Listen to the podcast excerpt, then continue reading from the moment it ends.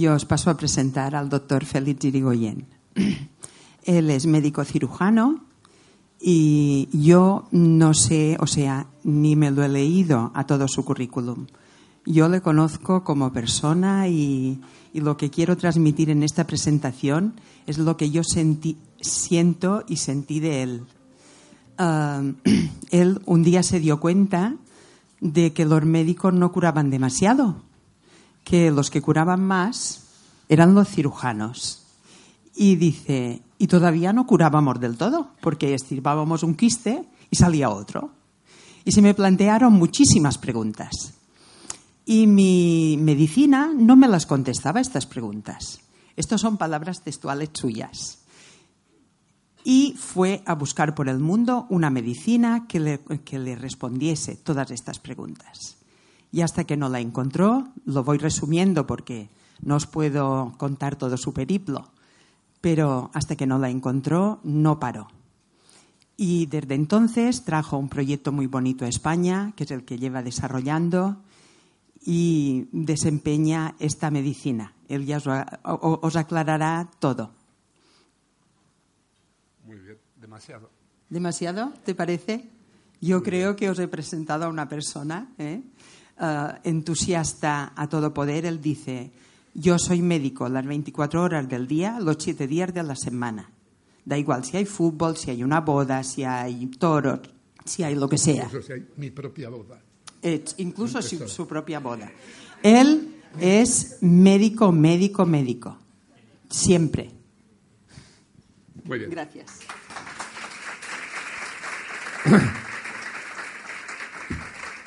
Bueno soy Félix Irigoyen, dirijo un, instituto de investigación médica en Pamplona que se llama Insumed. Dirijo unas clínicas también que se llaman Terión, Terapias y Oncología. Entonces, desde luego que le doy importancia a la formación médica convencional y le doy mucha importancia a las ciencias médicas básicas, que son la fisiología y la bioquímica y la anatomía patológica y la genética y la biología molecular. Yo he estudiado todo lo que he podido de eso, mucho, demasiado, demasiado creo. Entonces, después de, después de estudiar durante tantos años y con tanta intensidad las ciencias médicas básicas, he seguido preguntándome lo esencial. ¿Por qué? ¿Por qué alguien hace una enfermedad? ¿Por qué alguien hace una enfermedad.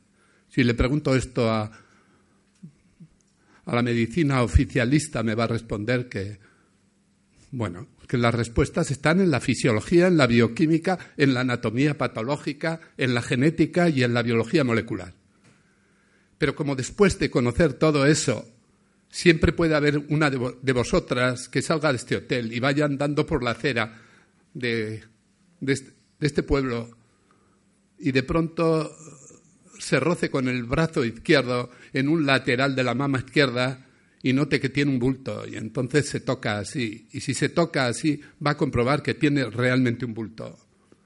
Y entonces va a correr a atención primaria donde le van a dar un papel amarillo para que vaya a oncología. Y va a ir. Y en cuanto llegue, con un arpón quirúrgico en cinco minutos le van a decir, efectivamente has hecho un carcinoma ductal infiltrante, que quiere decir que estás haciendo un tumor en el exterior o interior del conducto, de un conducto mamario. Entonces, ella va muy deprisa al, al oncólogo y le pregunta, bueno, ¿y esto qué?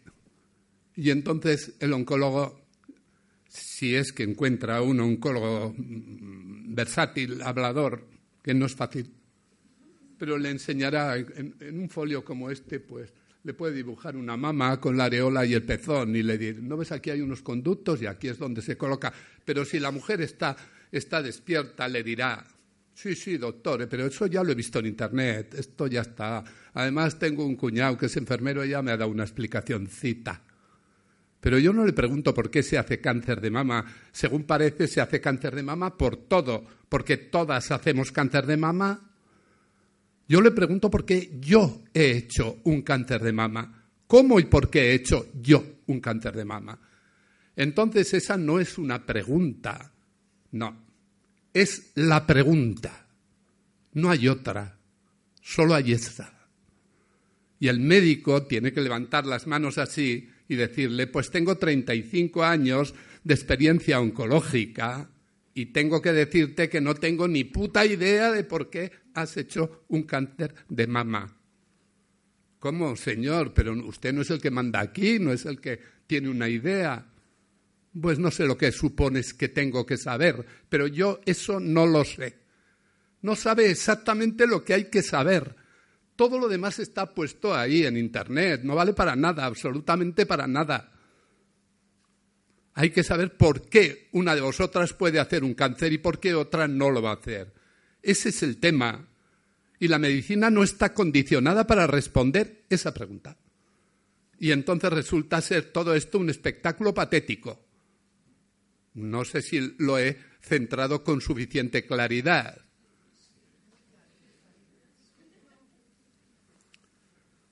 Entonces las ciencias médicas básicas que me han impulsado durante 40 años no valen para nada, por eso lo dejé todo y me fui a China y me hice médico chino en Anhui.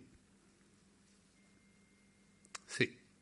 Ahora enseño medicina china a los chinos, lo cual quiere decir que tengo mucha cara. Pero así están las cosas. ¿Por qué me permito enseñar medicina china a los chinos? Porque yo entremezclo el conocimiento de las ciencias médicas básicas con el de la medicina china, para que no haya más que una cosa. Porque al, meter la medicina china dentro de los conocimientos de la medicina oficial, estoy enriqueciendo el panorama con un factor esencial, la biología humana. Esa es la clave del tema. En tanto la medicina se niegue a querer entender la relación que hay entre el hígado y el ojo, o entre el pulmón y el instinto vital, y del corazón que late con el digestivo, y el digestivo con la mente, y lo absortivo del digestivo con la mente también, con el corazón y con el pulmón, en tanto no nos habituemos a una mirada médica completa en el que todo el ser humano está entendido por mí, comprendido, no hay medicina. Simplemente no existe. Y yo puedo decir muy bien que la psiquiatría actual es una ciencia no nata, no ha nacido todavía. Y el enfermo no tiene derecho a pedirle al psiquiatra por qué no le ha curado. Simplemente no le ha curado porque es psiquiatra y no puede curar, es imposible. Es que no se puede. ¿Cómo va a curar? Como si me dicen a mí que tengo que dar un salto prodigioso por encima de los siete metros. Pero ¿cómo coño si tengo un lumbago hoy mismo y, no puedo saltar ni diez centímetros? ¿Es imposible? El hígado está relacionado con mi ojo. Este hígado mío está relacionado con el ojo de forma muy directa. Y os aseguro que es patético que un oftalmólogo que no tiene en cuenta esta realidad aspire a curar un problema vascular en el, fondo del ojo o una, lesión en la cámara anterior o en la posterior, en la uvea, en el coroides o en la retina. No puede simplemente, no entiende lo más importante, que es que el hígado es quien está agrediendo el ojo. Sencillamente eso. Y puesto que entiende que su oficio empieza en la córnea y acaba en el nervio óptico y que ese es el ojo y eso es lo que tiene que estudiar y no estudia nada más, se trata de que un oftalmólogo como ese está ciego y no hay nada tan triste en el mundo como ser ciego y oftalmólogo.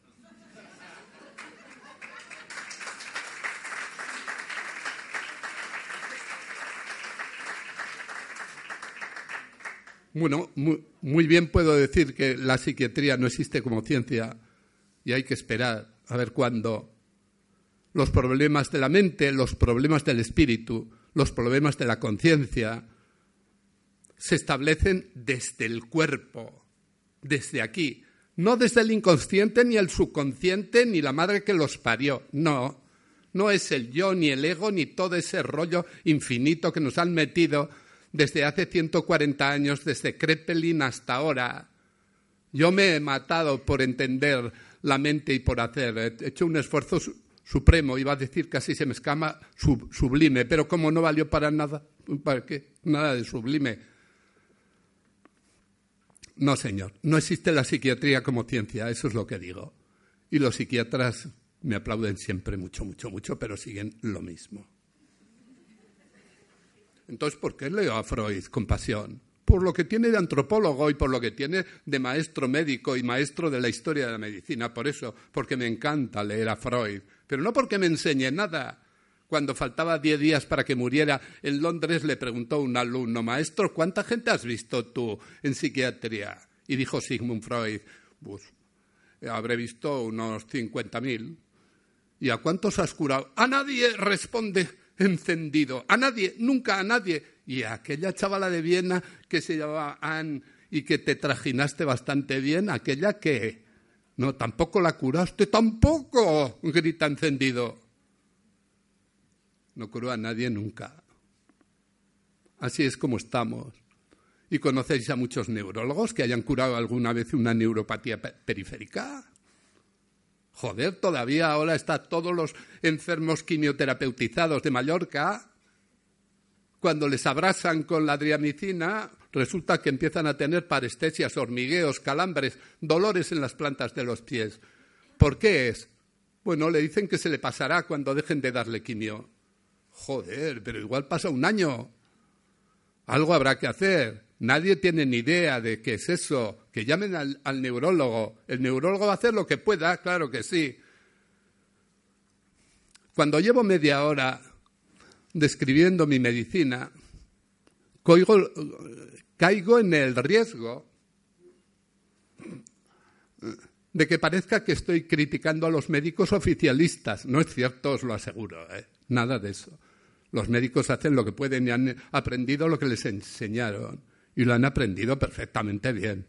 Y algún comportamiento de los, de los médicos convencionales es simplemente heroico. ¿Qué puedo decir del médico de Leiza que esta Navidad pasada pues le da a la mujer le da la mujer un listado con 20 cosas que tiene que comprar para la, noche, para la Nochebuena.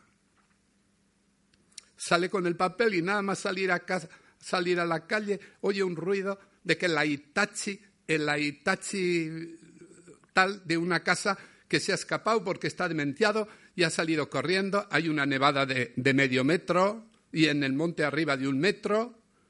Y entonces, a ver quién va a ir. La China va a ir, la Poli, ¿quién, ¿quién va a ir?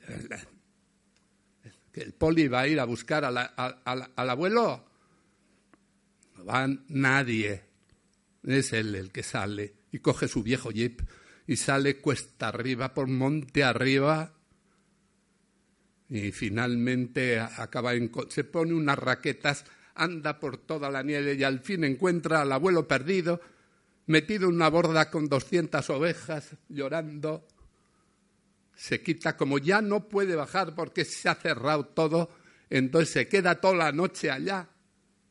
Él se queda y luego finalmente baja con el abuelo se quita el abrigo, lo abriga, lo tiene, lo cuida. Es él el que sube. Entonces yo me voy a poner aquí en, plan fino a, a despotricar de la medicina oficialista, de que no atienden, de que no lo hacen bien, de que no saben nada. ¿Qué coño? Los médicos no tienen culpa de nada.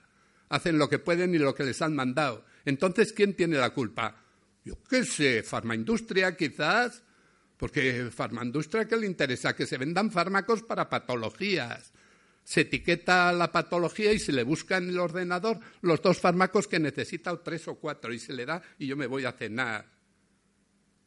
Eso no es medicina ni es nada. La medicina esencial pasa por un esfuerzo supremo del que hace de médico por entender al ser humano que tiene frente a él. Entenderle, entenderle hasta el fondo. Saber por qué piensa, dice y hace lo que piensa, dice y hace. Y la medicina oficialista no puede responder a eso. Es imposible. Por eso yo digo que la medicina que hay es la que hay, será muy bien y puede llenar bibliotecas enteras que lleguen desde aquí hasta Palma. Bueno, pues muy bien. Pero con todo ese conocimiento no se le puede responder a un enfermo por qué, por qué está haciendo lo que está haciendo. Hace falta meter la biología. Y la biología más sintetizada y brillante es la que me expresa la medicina tradicional china. De tal manera que nada de romper la medicina que hay, simplemente llenarla de contenido y a la vez de humanismo, para que el, médico entienda y tenga motivos para saber que quien está frente a él es una parte de él. Ese es el asunto. Eso es lo que le da gracia al oficio de la medicina. Cuando el médico siente que el enfermo es parte de él, que el que está sufriendo, él está sufriendo. Y para conseguir eso hay que entenderle hasta el fondo. Y si no le entiendes hasta el fondo, no hay medicina. Hay remedios que no valen para nada nunca. Si soy demasiado radical, me lo decís, porque puedo bajar el tono, pero para bajar el tono mejor es que me vaya para Pamplona. No.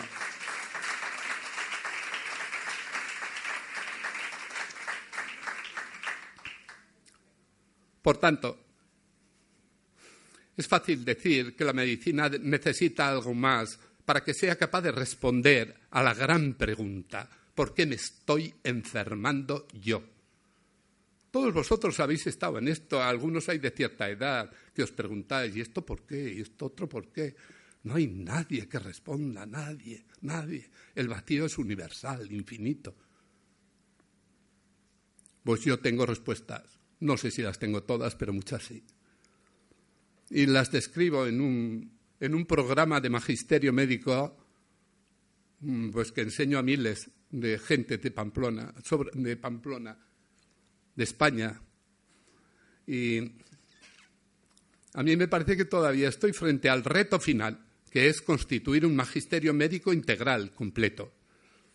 Y ya lo he empezado a hacer. Hago dos máster, un máster de psiquiatría en donde sí quiero exponer. Primero, la primera idea, la idea de que es imprescindible entender la biología humana para entender los problemas de la mente. Y que el recurrir al conocimiento de las constelaciones familiares y del, inconsciente, del subconsciente o del yo, pues eso es un conocimiento que no está mal y si os divierte yo os dejo que lo hagáis pero para entender una paranoia y una esquizofrenia es imprescindible saber si el paciente tiene una respuesta inmunitaria demasiado alta, no demasiado baja, algo que llamamos calor tóxico y que constituye una hipersensibilidad inmunitaria. Solamente eso. La inmunidad es una palabra, es cierto, pero en realidad son 28 ecuaciones distintas en cada ser humano. Yo no tengo una inmunidad alta y valiosa o una decrépita y vacía. Tengo una inmunidad alterada porque puedo tener muchos macrófagos, pero no tener linfocitos B, o tener linfocitos B pobres y linfocitos T altos y desarmonizados. Puedo tener muchos eosinófilos, pero pocos basófilos, muchos monocitos. Puedo estar, es decir, son 27 parámetros. Ninguno de los que estáis aquí tiene mucha inmunidad ni poca. Tiene vuestra, cada uno tenéis vuestra inmunidad. Y la inmunidad vuestra a cada uno os pasa factura. Y por tanto, ser capaz de regular la inmunidad, ser capaz de rebajar el calor tóxico, esa hipersensibilidad inmunitaria que es más agresiva que la deficiencia inmunitaria, eso es lo que nos pide la gente enferma. Esa es la pregunta, eso es lo que tengo que hacer. Pero después es, inevitable tener que entender el exceso de vitalidad hepática que un paciente pueda tener. Porque si tiene demasiada actividad hepática, va a agredir desde el hígado al corazón que late y le va a llevar a una arritmia. O va a agredir el ojo y le va a llevar a, una lesión retiniana o va a agredir al riñón o va a agredir desde el hígado, simplemente muy poderoso, un tema del que la medicina oficialista pasa olímpicamente. ¿Qué coño es eso de hígado muy fuerte? Pues hígado muy fuerte es que uno ha nacido con esas 360 vías metabólicas que salen del hígado de cada hepatocito salen 360 aproximadas acciones metabólicas sobre toda la periferia del cuerpo, sobre el ojo y sobre el oído, sobre la piel también, sobre el sistema vascular y el corazón, sobre el digestivo. Por tanto, si hay una hiperactividad hepática, se transforma entonces esto ya en un elemento agresor del que no puedo pasar. No puedo pasar ni como observador, ni como investigador, ni como clínico. Entonces tengo que saber evaluar el exceso posible de metabolismo hepático. Y para eso hay unas expresiones, porque a la persona que tiene un hígado muy activo, yo tengo un hígado muy activo, entonces que como la, la fuerza, la extroversión y el calor que expreso me sale del hígado, simplemente tengo muy mala hostia, pues tengo muy mala hostia porque tengo un hígado muy activo.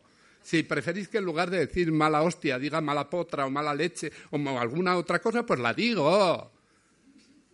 Pero la escatología también tiene una función en el lenguaje y en el espíritu. Yo quiero jurar y blasfemar. Y a veces cuando salgo a las diez y media de la noche después de haber visto doce enfermos en todo el día, llevo trece horas y me voy por un camino de galar arriba, que me dé la nieve encima en la cara, pues salgo con muy mala hostia. Y salgo diciendo por qué, por qué y por qué se hace esto, qué coño es esto.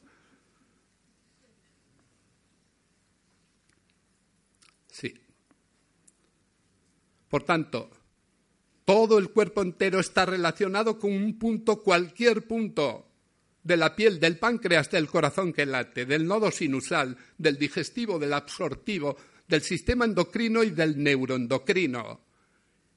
Y todo el organismo entero está relacionado con un punto y un punto con todo. Y esto nos obliga a una mirada médica que no es cómoda, claro. Esto de entender al ser humano hasta el final, joder chico. Es muy complejo, ¿eh? Iba a decir que yo no conozco a mi mujer muy bien, después de 40 años. Joder, pero menos me conozco a mí mismo.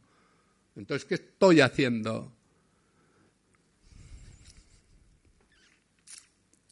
Pues sí, estoy en esto. Estoy con la gente. Y voy a llegar a donde llegue. Es seguro que me voy a morir delante de mi mesa clavando la cornamenta contra la madera de mi mesa segurísimo. Pero no creo que tenga un, papel mejor que hacer en la vida. Así que lo voy a seguir haciendo. Hasta ahí. Entonces, esta manera de mirar a un ser humano nueva, con el objetivo único de entenderle cómo funciona cada órgano, cada sistema, y de cómo está actuando, agrediendo un tejido cualquiera en el cuerpo al que enferma, este es el programa de mi máster general, que tiene 250 horas y que empieza el 1 de septiembre. El que tenga realmente carisma médico y quiera aprender qué es esto, debe hacerlo sin duda, sin dudar. Al lado de ese máster general, donde estudio 18 especialidades distintas, empezando por otorrino-laringología, y oftalmología, neumología y cardiología, pediatría, geriatría, sexología también. Y estudio todas las patologías que están en cualquier índice de cualquier tratado de cualquier especialidad. Pero además de describirla como la describe la medicina oficialista, la describo desde el ámbito de la biología, tratando de encontrar las causas verdaderas. Y os aseguro que si yo tengo tiempo para acabar esta obra, habrá una nueva medicina en el mundo. Sí, sí que la habrá. Temo morirme antes, pero si no, si no, esto es realmente la medicina. Y la medicina que ha habido hasta ahora, ¿qué ha habido? Yo he leído una carta escrita en cuneiforme en barrio del médico de Alejandro Magno que decía, joder, este emperador mío es un cabrón, decía. Es malo como un demonio. ¿Pero por qué? ¿Por qué? Porque también su padre, Filipo de Macedonia, era un cabrón, yo le conocí, era muy malo. Pero no era como el hijo. Son dos tipos distintos de ser infernales. ¿Y por qué unos de una manera y otro de otra? Escrito en el barro se ve claramente que ese médico tenía una angustia especial, conocer a un ser humano hace 2.400 años. Seguimos exactamente igual que hace 2.400. porque la fisiología y la bioquímica y la anatomía patológica y la genética y la biología molecular y toda la patología vida por haber no responden a la pregunta ¿quién es este tipo que está frente a mí?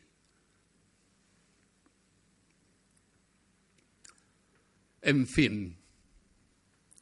Por tanto, estoy escribiendo 18 libros de medicina, uno por cada especialidad. Y a mí me parece que puede ser una basura, que, que, por tanto no diga nada. Pero como quiero que de cada patología se especifique la personalización que cada enfermo hace de esa patología, sí va a tener interés. Sí. En tanto no haya esto, no hay nada. Y el médico está condenado a tener que abrir el ordenador y recetar al dictado de lo que dice Smith and Klein, Beach and Glaxo, etc. Yo quiero hacer esto para obligarle al médico a pensar en cada enfermo.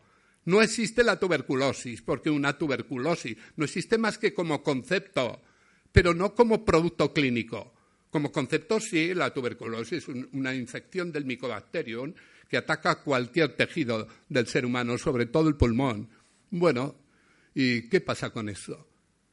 Pues luego resulta que cada tuberculoso hace su lesión de forma diferente. Hay una lesión con una caverna muy grande llena de caseína como mi puño, pero hay otro que no tiene ninguna lesión de nada y no tiene ni siquiera fiebre y se va a morir antes que el que tiene 42 de fiebre. Es decir, no hay tuberculosis. Hay algo que nos sirve para entender la tuberculosis, pero luego hay cada tuberculoso. Y ese es el asunto. Le puedo mantener con vida con tres antibióticos, pero si realmente le quiero curar, tengo que personalizar esa cura. Podría deciros qué cantidad de, patologías hay que en el hospital no pueden tratarse porque no se entienden. No, no puedo, no puedo traeros eso porque son infinitas. Bueno, pregunto algo. La microcirculación, ¿qué hay que hacer cuando hay alguien que tiene la microcirculación obstruida? ¿Os, imagináis lo que hay que hacer? ¿Qué hay que hacer? Por ejemplo, pongo un ejemplo. Viene una chica y me dice, yo tengo 35 años y quiero tener un hijo, pero no hay manera me han dicho los del servicio de infertilidad que puesto que mis dos hormonas hipofisarias, FSH y LH, están correctamente producidas, luego no saben qué es lo que me está ocurriendo para que yo haga constantemente un ovario poliquístico que me conduce a la infertilidad. Lo que está ocurriendo es algo que el ginecólogo no va a ver nunca, y es que la microcirculación cuando llega la, sangre a la arteria ovárica, no entra la arteria dentro del ovario, sino que se diluye en una serie de capilares que se obstruyen muy fácilmente. ¿Y yo cómo sé que esos capilares están obstruidos en tal o cual mujer que no puede tener hijos? Porque le pregunto si se le hiele la punta de la nariz en invierno. Y cuando me dice que la punta de la nariz está fría, deduzco que es por lo mismo, porque la sangre tampoco llega a la punta de la nariz. Eso de que haya una punta de la nariz helada es algo que sabe quién lo tiene. Yo como no la tengo, pues joder, es un dato sin más ni más. Pero la mujer que sabe que tiene la punta de la nariz fría le llama la atención y pregunta y se pregunta qué es eso. Tiene mala capilaridad y por consiguiente no riega ni la punta de la nariz ni la punta del ovario. Y por tanto ese ovario es incapaz de producir una ovulación a los 14 días del ciclo correcta como debe, porque no está nutrida como debe. Pero la solución pasa por certificar que eso es cierto y encontrar un remedio. ¿Qué remedio es el que hace? Yo hago un preparado que se llama base 14 que me enseñaron los chinos para solventar eso. ¿Y, ¿Y, qué contiene? Pues contiene canela de Ceilán. Y la canela de Ceilán, su función exacta es abrir la microcirculación obstruida para que entre la sangre. Solo eso. Nada más. Sí, sí, ya sé que es fascinante. Es fascinante ser médico así. No es fascinante ser médico. Ah, que no, pues vete a Libí, vete a no sé. ¿A qué? ¿A qué? Por tanto, este asunto de la microcirculación que trae de cabeza a todos los clínicos en todos los servicios hospitalarios es una cosa que puede solventarse si entiendo. Hay, hay personas que tienen síndrome de Raynaud, hay personas que tienen acrocianosis, hay personas que hacen artritis en frío, no con ardor en, en la mano afectada, sino con frío. Y la artritis en frío está señalando mala microcirculación también. Y necesita un preparado que garantice que va a abrir, no bueno ni malo ni medio pensionista. Cada vez que alguien me escribe o me llama o me dice que mis productos son formidables y milagrosos, me dan ganas de colgar, porque no entiende nada. Mis productos no tienen que ser buenos ni malos. Tienen que hacer lo que tienen que hacer, nada más. Este es el punto. Cuando veo a, a una chica de 16 años con sabañones intratables, lo primero que tengo que pensar es en una mala microcirculación en la piel. Cuando hay alguien que hace ciáticas constantes, deberé bien esto. Cuando a alguien le, le duelen los músculos, como tantos deportistas de élite, es porque la sangre no entra como debe porque está obstruida. Un concepto nuevo, pero clarísimo, obvio, casi parece infantil. Por tanto, una medicina nueva en cada patología para que el, médico se esfuerce y sea capaz de entender qué está pasando. me dicen que mire a un, a un reloj que hay ahí porque no debo pasarme ni un minuto. Y,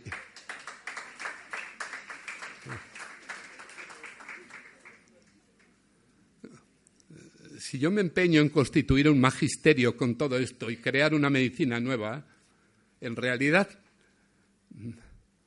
debo dar cursos más densos, más largos, más justificados. Quien de vosotros quiera hacer esta medicina deberá acostumbrarse a verme en, sesiones de cuatro horas, que yo no entiendo cómo coño podéis aguantarlo, porque yo no me aguanto ni eso ni una vez pero, pero la gente me ve diez veces y luego catorce y luego dieciséis. Es abrumador. Sí.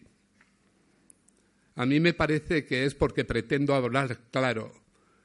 Y por otra cosa también, que es que yo no puedo alardear de haber sido un mozo especialmente dotado en cuanto a mi moral y mi gracia. No. no. Esa gracia que tiene eh, el príncipe Boris en el libro El idiota de Dostoyevsky, en que de puro bueno y veraz le llamaban tonto, aunque era capaz de absorber la atención de todo el mundo con su bondad. Yo no he nacido con ese don. No. Sí, más bien me parece que he sido un cretino completo y que no he entendido lo que era una mujer hasta que cumplí 50 años. Por ejemplo. Pero ahora sí lo entiendo. Ahora sí sé qué coño es esto de vivir. Y quiero enseñarlo anexo a mi medicina, porque en realidad es parte de lo mismo. Así que quien no se sienta honrado no tiene que oírme, porque yo soy un médico honrado. Eso es lo que digo. Algo como el que, como, como el valor en el soldado que no tiene que publicitarse, sino demostrarse. Pero yo quiero decirlo. A mí me interesa la gente que sufre muchísimo. Y no tengo mejor cosa que hacer en el mundo que dedicarme a eso. ¿Para qué habré dicho esa parida si no venía a cuento? Puesto que nadie de aquí me ha señalado para que yo defina mi sentido moral de la vida, ¿para qué cuento eso? Cállate y digo, oye, joder. Sin embargo, quiero decirlo, porque como durante mucho tiempo no he podido decirlo, pues ahora lo digo. ¿Qué coño? Incluso esta relación entre órganos y sistemas que dan pie a la medicina nueva que viene, se manifiesta con tal claridad que se manifiesta incluso en la psiquiatría que no hemos sido capaces nunca de abordar. Yo atiendo gente del mundo entero que viene a mi clínica de Pamplona. Tengo otras clínicas, pero no me gustan nada. ¿Por qué? Porque en ninguna de las otras en las que no estoy yo se hace la medicina que se debe. ¿Por qué? Pues porque no he sido capaz de enseñar a mi gente lo que debía. ¿Y por qué no he sido capaz? Joder, porque no ha habido tiempo. Ya lo arreglaremos. Atiendo a un muchacho de 13 años que viene de Rumanía. Le vamos a llamar Eddie. Ese niño es un niño autista, el más autista de todos los autistas de Europa, diría yo, puesto que las cosas que hace son únicas. Sin embargo, nunca jamás el autismo ha sido una pieza que haya sido estudiada adecuadamente por nadie. De hecho, ahí está en un vacío enorme. Si yo me enfoco el autismo como un objetivo de mi exploración, tampoco voy a conseguir nada. Pero he entendido finalmente que el niño autista no existe. Existe el niño autista que tiene a su vez dentro de su autismo 10, 12, 15 o 20 patologías distintas. Y yo debo atender cada una de las 20. La primera es muy obvia porque sale conmigo de mi clínica, se me escapa y se va a un parterre de un tilo que está en la fachada de mi clínica y se agacha y se come la hierba del parterre. Después de comerse toda la hierba, se come la tierra. Después de comerse la tierra, se come cortezas del árbol y hojas que han caído del tilo. Y coge una caca de perro y se come la caca de perro seca. Vale. Tengo dos opciones. Una muy honrada, que es enfrentarme al padre y decirle gracias por haberlo traído, pero yo no puedo hacer nada porque mira, chico, no es que no sepa nada de su autismo, que no, sino que no sé nada de cada una de las cosas que hace, que es diferente. Pero entonces me emperro. Yo tengo que saber por qué un ser humano come cosas bizarras, cosas raras. Un niño autista le roba la tiza a la maestra y se come la, tiza. Un niño autista come carbón vegetal, pero nunca mineral. ¿Por qué haces? Esta pregunta no tiene sentido hacérsela dentro del ámbito de la psiquiatría. ¿Para qué la vas a hacer? ¿Para qué? Si no hay manera alguna, no de, encontrar la respuesta, no hay manera alguna de enfocar el problema siquiera. Entonces, ¿yo qué hago? Me reúno con mis chinos, no en China, sino en Andorra, donde me reúno.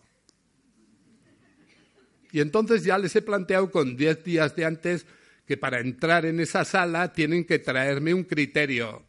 ¿Por qué hay un niño autista que come caca de perro? ¿Por qué? Esa es la única pregunta. Entonces hay uno que aventura algo y me dice, no, porque realmente, bueno, ya sabemos que hay algunos niños muy parasitados, no tanto de oxiuros mm, como de ascaris, que tienen una conducta rara con respecto a la, alimentación y comen cosas raras, como papel y algunos tiza. Sí, pero mi niño Eddie no tiene ascaris, ni osiuros, ni ninguno. No. No. Es por otra cosa. Entonces ahí está el asunto. Para que el niño autista esté expresando una voluntad primero y una conducta que le lleva a comer tiza y carbón, es imprescindible que tenga una alteración orgánica evidente, nada de un mal concierto con su madre, que su madre a los cinco años le abandonó en una estación, porque fue al váter y lo dejó allá con las maletas. Entonces yo conozco psiquiatras que invierten lo mejor de su esfuerzo en tratar de entender que el niño Eddie es un autista porque le abandonó cinco minutos la madre en una estación en Atocha cuando tenía cinco años, ahora tiene trece. Que no, joder, que no, por favor, que no. La respuesta está en su ámbito endocrino y en el neuroendocrino y en el absortivo. Ese es el asunto. Se trata de un niño que tiene una alteración en la médula suprarrenal y fabrica más adrenalina que noradrenalina, algo que cualquier acupuntor de los que hay aquí llama vacío de yin. El vacío de yin. Ese es el asunto. Y en esa situación de adrenalina, noradrenalina y simpatismo vagotonía alterados, el niño acaba creando una conciencia perversa que le obliga a comer cosas raras. Sí, pero joder, eso lo tiene mucha gente y luego no comen cosas raras. Claro, pero es que además de tener esa alteración de vacío de yin, riñón, corazón, para los que sois acupuntores, además hay un trastorno con otro vacío de yang en este caso, más otro que es un estancamiento de hígado, es decir, un bloqueo del hígado, que en lugar de presentar un movimiento natural, acompasado con la respiración, ese hígado de ese niño está bloqueado desde un momento determinado cuando tenía cinco años y empezó a ser tan autista.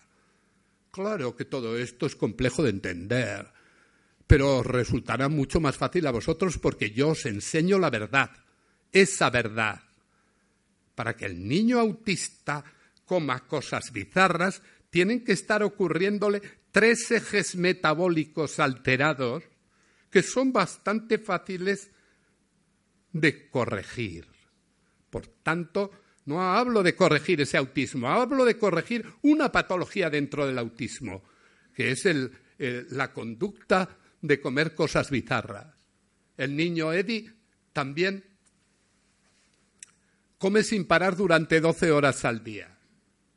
Así que su madre le presenta una bolsa de papel de estraza con dos kilos y pico, digo yo, de pan, queso, mm, salchichón cortado y le va dando compulsivamente trozos de alimento. Y come sin parar, desde las once y media de la mañana que se despierta a las once y media de la noche que se duerme lo cual va en, contra de toda la lógica de la nutrición y el metabolismo. Pero come 12 horas sin parar. Tengo la misma opción. O por un lado digo, yo no puedo curarle y le digo que se vaya, claro, ¿qué voy a hacer? O por el contrario, me entero de por qué. ¿Por qué? ¿Por qué hace una hiperfagia? Joder, aquí estáis muchos terapeutas, muchos. Pero fijaros lo que voy a decir.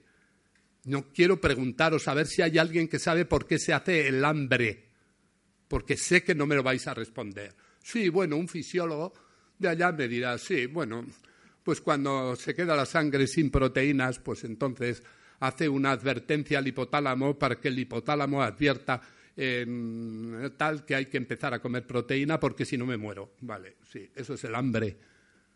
Pero el hambre feroz, el hambre feroz, el hambre cuando no se tiene hambre, ¿qué? ¿Quién lo explica?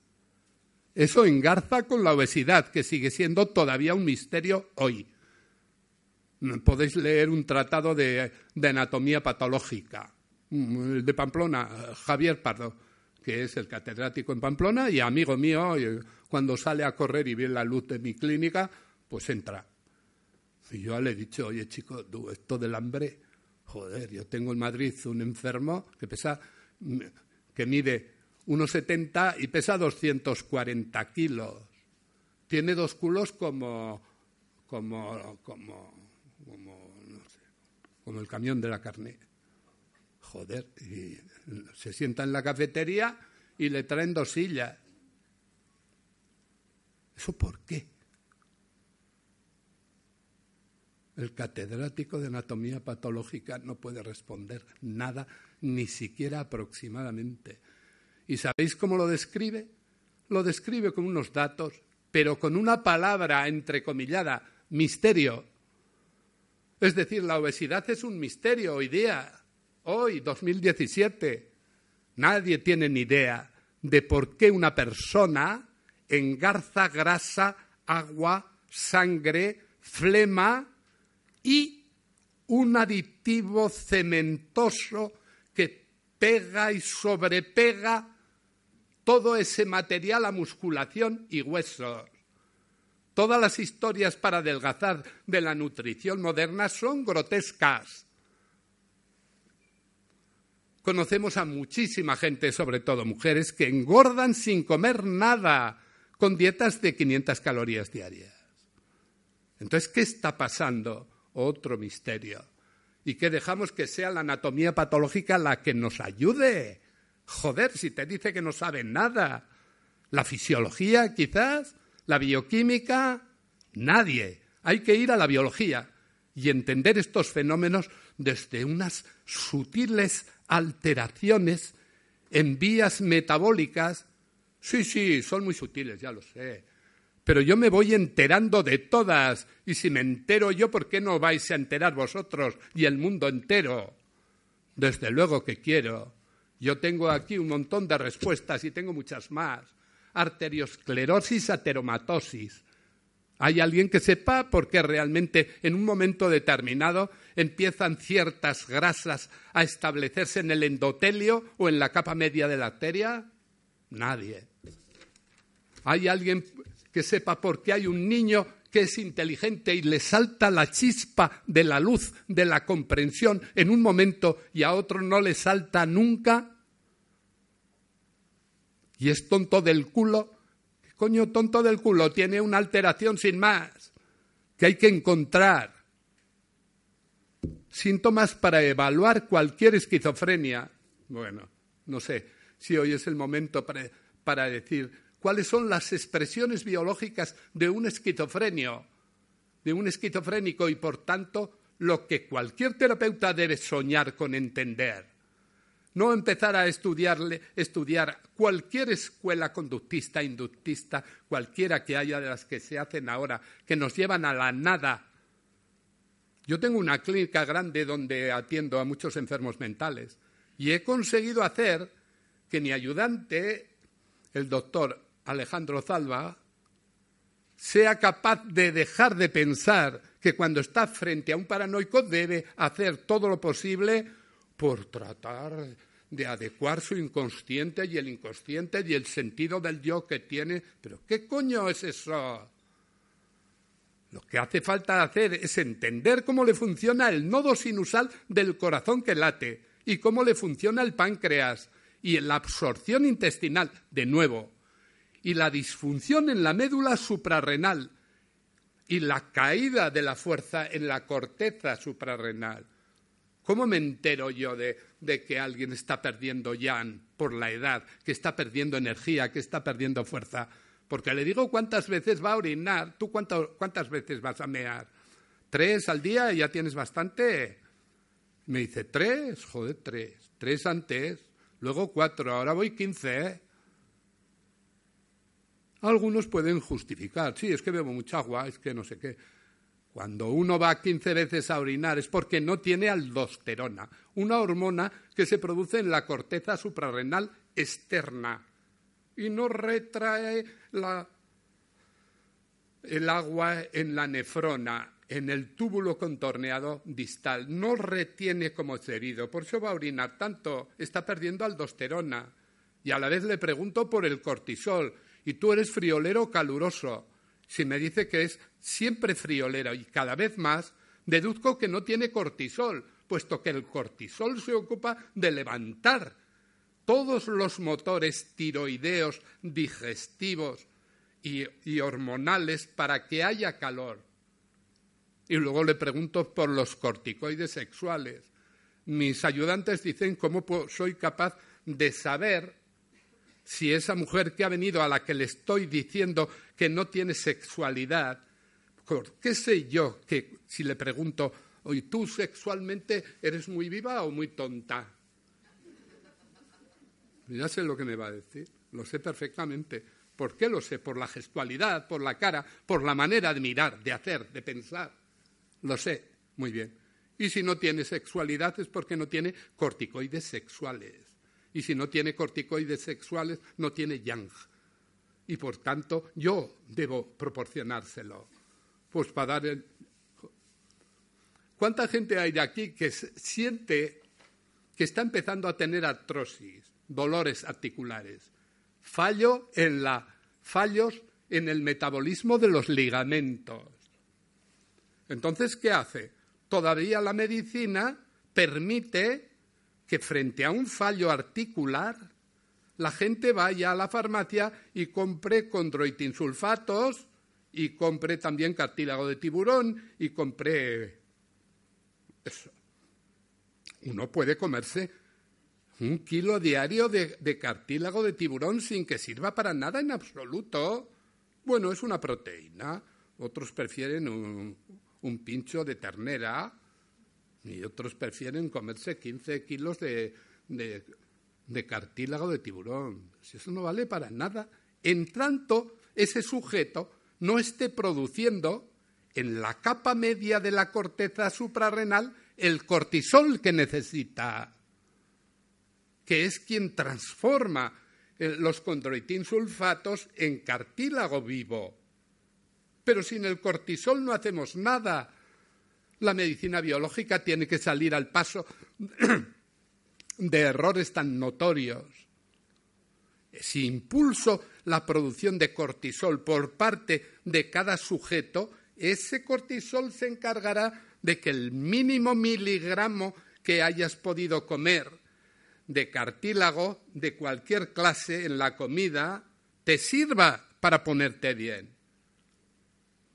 Yo tengo 75 años y he tenido la primera lumbalgia ahora para venir aquí. No creo que tengáis la culpa vosotros. Desde luego yo tampoco la tengo.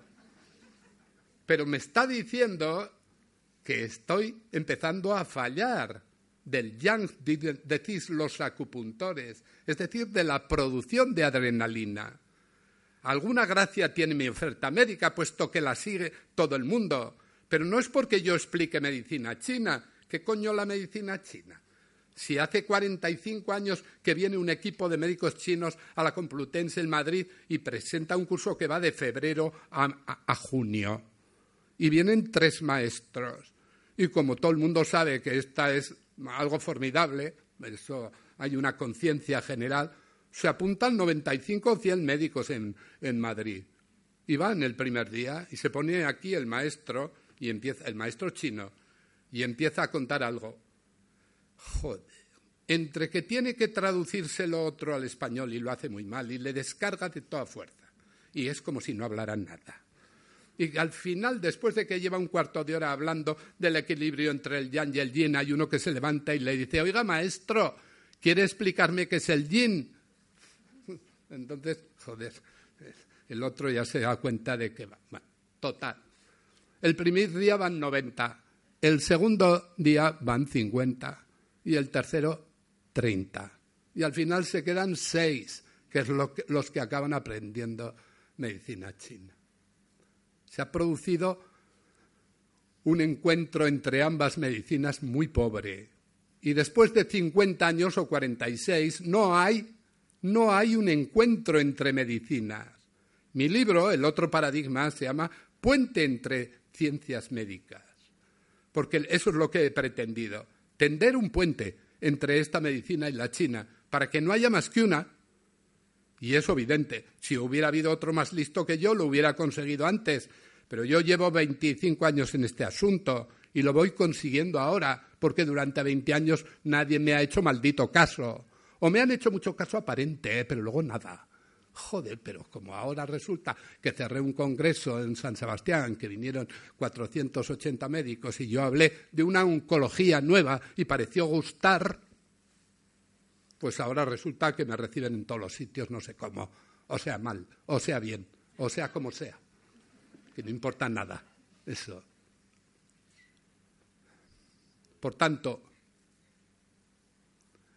hablo de una medicina nueva, Hablo de una medicina nueva para entender por primera vez qué es una neuralgia periférica, pero para entender también cuál es, cómo entender las leucemias, cómo se entienden las leucemias. Porque ¿qué hay que hacer? Quedarse así y ir a hematología o a oncología para que te den lo de siempre, la terapia CHOP con ciclosporina y con prednisona y con adriamicina y con qué más, no sé con qué más, y a ver si hay suerte, a ver qué pasa. ¿Eso hay que hacer? O por el contrario, me tengo que parar y empezar a pensar por qué, por qué y por qué un ser humano ataca un clon de linfocitos y produce una leucemia. ¿Por qué? ¿Por qué? ¿Cuáles son los ejes que le atacan? No te creas que son tantos, son exactamente uno, dos, tres, cuatro, cinco, seis. Ardo por explicaros los seis, pero como no hay tiempo más que de divulgar la idea básica de mi medicina, pues eso es lo que hago. Pero os aseguro que hay respuestas claras. Me manda el gobierno venezolano a un muchacho de 24 años que viene escupiendo, escupiendo pus por todo el cuerpo, pero no por la boca. Tiene una hidradenitis supurativa muy severa y expulsa por unas fistulaciones axilares y genitales, expulsa pus a distancia, incluso mojando el suelo. Entonces, entonces ¿qué, qué pasa? ¿Por qué viene de Venezuela? Viene de Venezuela, debía haber ido a, debe haber ido a Nueva York, que está enfrente de Caracas. Pero no, me lo mandan a mí, porque yo soy el raro, el que hace cosas raras. ¿Raras? Joder, raras. A mí me parece que si aquí hay alguien impostor es la medicina oficialista. Eso es lo que creo y siento y digo y predico. ¿Y qué hace la medicina oficialista cuando me oye? Aplaudirme. Aplaudirme. Si teóricamente estoy destrozando todo lo que... Pero la medicina, a la medicina en general y a muchísimos médicos les consta que es imprescindible esta revolución, imprescindible este cambio, porque si no, no hay medicina. No es que sea peor, es que no hay medicina. Hipoglucemias. ¿Conocéis a alguien que sepa por qué, hay una persona aquí que hace hipoglucemias cuatro a la semana y por qué hay otros como yo que no han hecho jamás una hipoglucemia. Joder, alguna diferencia habrá. Entender eso. Hinchazón de piernas. Bueno, ¿a alguien de vosotras que se os hinchan las piernas sabéis por qué? ¿Sabéis por qué? ¿Qué relación puede haber entre una mala absorción en la bomba de sodio del duodeno y hinchazón de tobillos que se ponen así. Pues simplemente es la misma cosa. Y en tanto no se entienda la relación que hay entre malabsorción de agua en el duodeno por la bomba de sodio y hinchazón de piernas, no se curará nunca. Hiperplasia benigna de próstata. Joder, yo no entiendo. Dicen los oncólogos y los internistas que a los 100 años todos los hombres tenemos cáncer de próstata. Todos. Joder, mi padre se murió a los 100 y no tenía cáncer de próstata. En China hay cientos de miles de, de hombres de 100 años que no tienen cáncer de próstata. Sin embargo, la medicina oficialista describe esto como un apriorismo indiscutible. ¿Y por qué se hace hiperplasia benigna de próstata? ¿Por qué de pronto la próstata tuya o suya o tal y la mía o la esta no, la otra sí se hincha la próstata mucho. ¿Por qué? ¿Por qué? Es decir, cada pregunta que hago y que dejo en el aire, sé que hay un especialista que puede responder, pero su respuesta es baldía. Es una respuesta incompetente, insuficiente. Yo hablo de respuestas verdaderamente clínicas y buenas. Estreñimiento en sequedad. ¿Hay alguien aquí que sepa cuando va al váter y tiene heces caprinas como las ovejas, mm, ¿sabe por, por qué tiene eso? Nadie lo sabe. No, no, no me contestéis, ya sé que no. Sé que lo estáis viviendo todos los días. Yo tengo heces caprinas. Y vas al médico y le dices, yo tengo heces caprinas. Y, dice el otro, yo me, yo, yo me llamo Antonio. Pero ¿cómo? Pero si eso es un asunto que está ahí que lo tiene la mitad de la gente. Se trata de un gran calor de estómago que se transmite hasta el colon al que seca. Por eso las heces son secas y durísimas. Pero ese calor no es un calor que sea anatómico relacionado por el tubo digestivo, sino que es un metabolismo externo. ¿Hay alguien que sepa aquí por qué se hace poliquistosis renal? Es decir, que, eh, que se llena de bolos como canicas de agua el riñón y el hígado. Y se llena, ya está. Y empuja de tal manera al tejido sano que lo acaba mm, neutralizando y el paciente va y se muere si no ponemos un remedio quirúrgico o un trasplante. Entonces, ¿qué hacer? ¿Por qué? ¿Por qué de pronto a tal o cual se le empiezan a hinchar los quistes en, la capa cortical del riñón? ¿Por qué? ¿Por qué? Bueno, no le preguntes a un nefrólogo eso. No está habituado, no puede responder. Es una acumulación de agua. En realidad la lesión es trivial, porque no es más que agua pero ¿por qué crece tanto? ¿Por qué? ¿Quién le impulsa a crecer?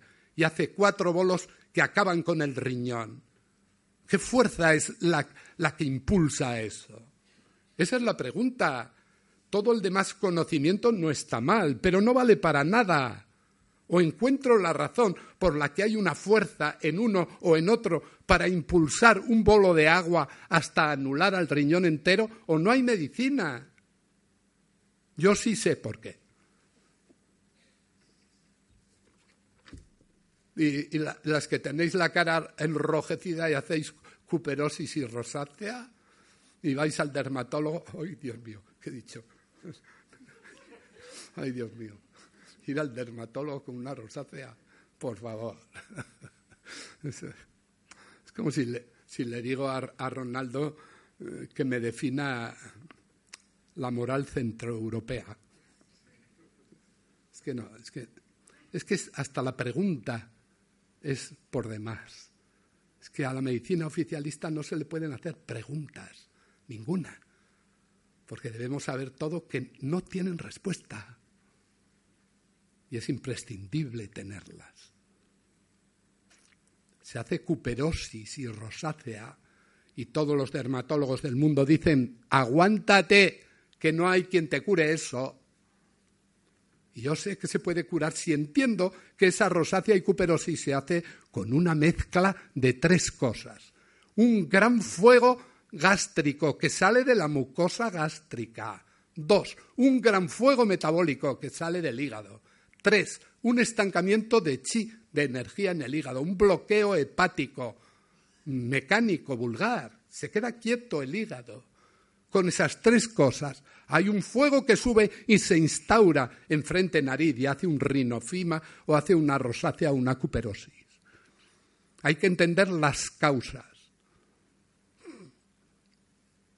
Bueno, ese reloj que me mira como el ojo de Dios, como el ojo de Dios, y me está diciendo, coyote, pues me callo Gracias por venir a oírme. Y cualquiera de vosotros que tenga un interés, siquiera sea mínimo, preguntar a la gente de esta organización, maravillosas mujeres, que hagan algo y os pongan en contacto conmigo en Pamplona para que yo pueda haceros llegar la documentación que me pidáis, gratis naturalmente. Y si no respondo con claridad, demandármelo hasta que lo haga bien. Oye, no hace falta que te pongas así.